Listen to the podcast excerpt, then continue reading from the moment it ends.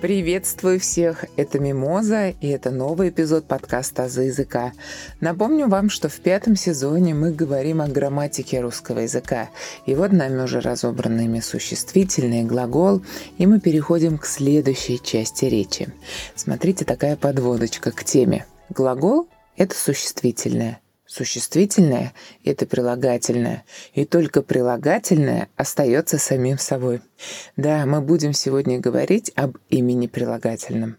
И начать, конечно, хочется с разряда имени прилагательного. Выделяется три разряда. Качественное, относительное, притяжательное, прилагательное.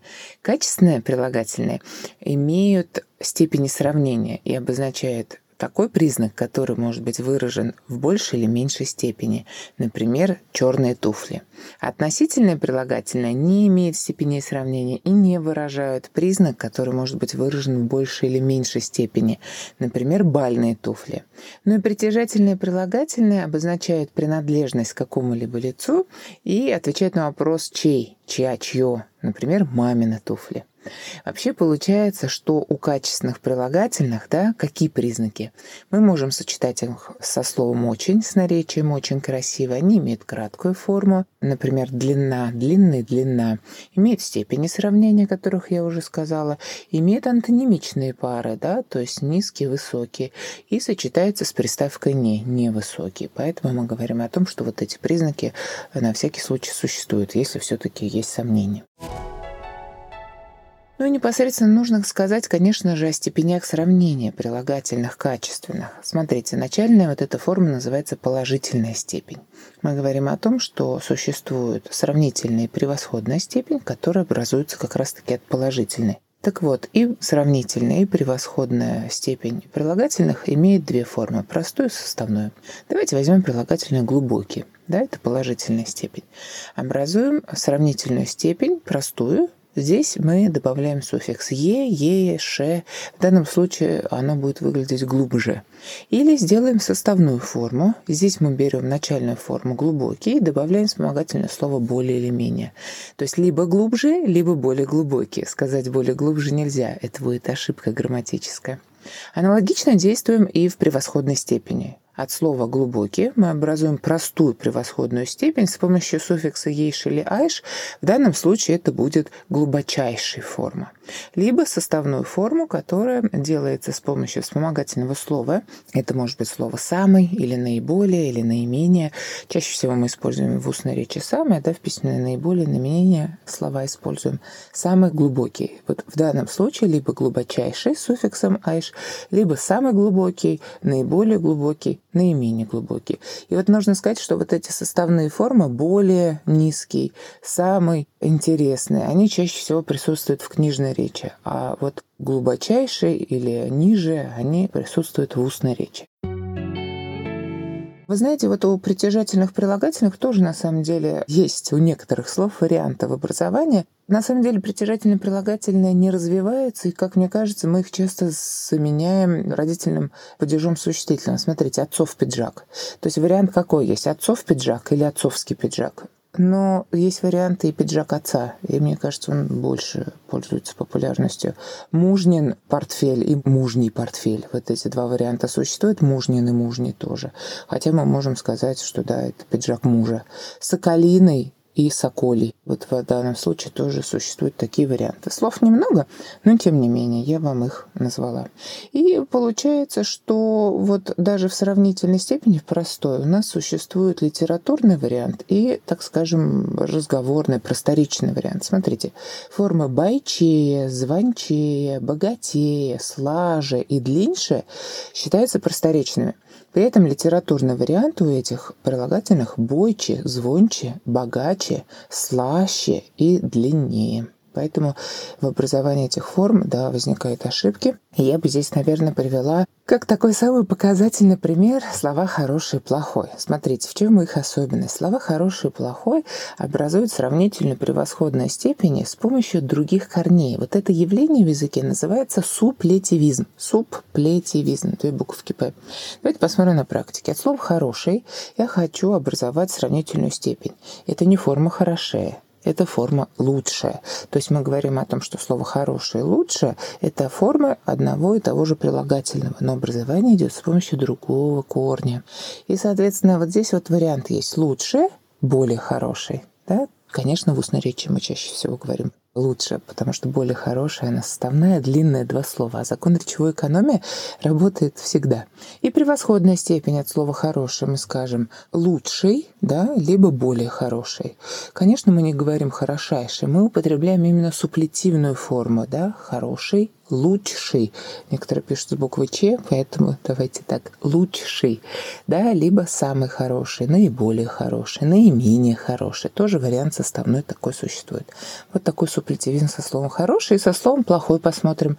Мы не говорим плохие, мы говорим хуже. Мы говорим о том, что от слова плохой мы образуем форму хуже, да, это суплетивная форма, либо более плохой. Составная форма, естественно, тоже существует.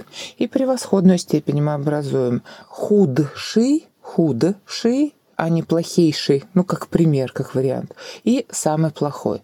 Вот эти вот формы от слова «хороший», «лучшее», лучший, от слова плохой, хуже, худший называется суплетивной формой. Это не только в прилагательных есть, это есть и в существительных. От слова ребенок мы образуем форму дети, да, от слова человек мы образуем форму люди, в принципе, в английском языке у нас такая же история.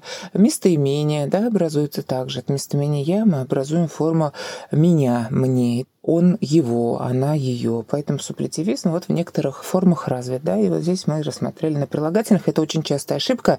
Я всегда здесь привожу в пример песню Григория Лепса «Самый лучший день» который приходил вчера. Так вот, Гриша не прав.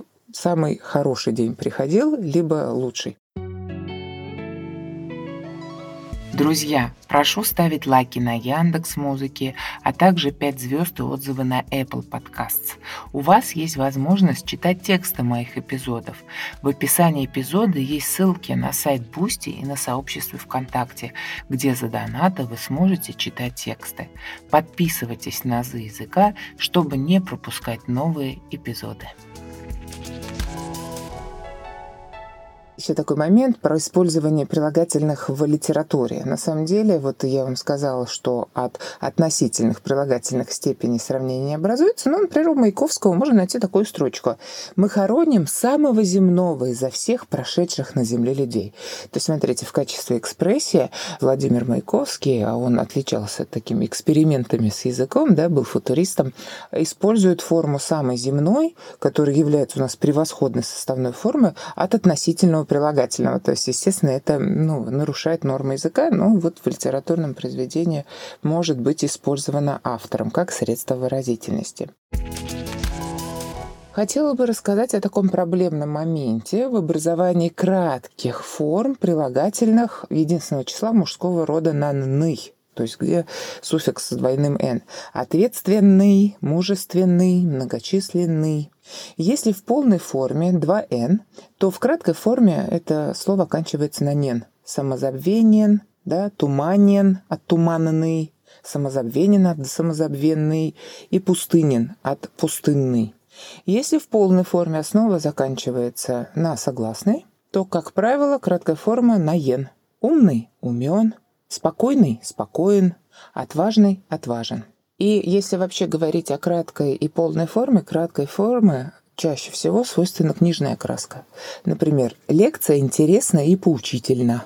А полная форма будет использоваться в разговорной речи. Лекция интересная и поучительная. Кроме того, разница такая может быть. Полная форма указывает на постоянный признак, а краткая на временный. Смотрите, девочка красивая и девочка красива. Вот постоянный признак – это красивая полная форма, а красиво – непостоянный признак, краткий временный. Там, я не знаю, она больная, и она больна чем-то. Временный признак – больна краткой формой, больная – постоянное заболевание. Также полная и краткая формы могут составлять семантические варианты. Например, мужчина глухой и мужчина глух. Ну, глух, например, к просьбам. То есть форма глухой глух имеет семантическую разницу. И еще хочется сказать о том, что в одном ряду нельзя использовать полные краткие формы. Девушка высокая, красивая и весела. Вот так говорить нельзя. Либо высокая, красивая, веселая, либо высока, красивая, весела.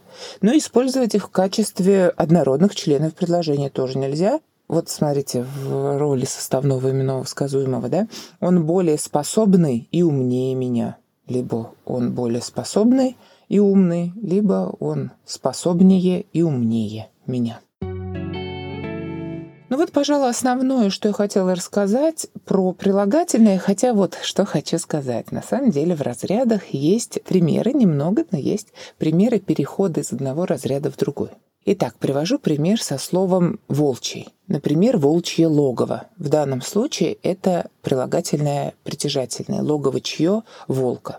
Теперь, если мы говорим о том, что это волчья шкура, то есть это шкура, сделанная из волка. И здесь возникает такой перенос значения в словосочетании «волчий характер», и мы говорим о том, что это вообще качественное прилагательное. То есть, смотрите, у нас есть вариант притяжательного, чья, ну или чье логово волчье, шкура волка волчья – это из кого, и волчий характер – какой он да, волчий характер. Также с лисьей можно сказать, да, лисья нора, чья нора притяжательная, лисья шуба сделана из лисы относительная, и лисья хитрость, можно сказать, да, качественная. Вот такие примеры в русском языке тоже есть. Ну вот такой разнообразный мир прилагательных, и, естественно, без прилагательных никуда. Мы говорим о том, что прилагательные — это одежда слов. Есть такая цитата Солоухина, когда вот мы говорим о том, что имена прилагательные помогают давать нам характеристику. И так как я в конце эпизода разные цитаты о русском языке произношу, то я выбрала фразу Толстого, которая насыщена прилагательными. Послушайте ее, пожалуйста.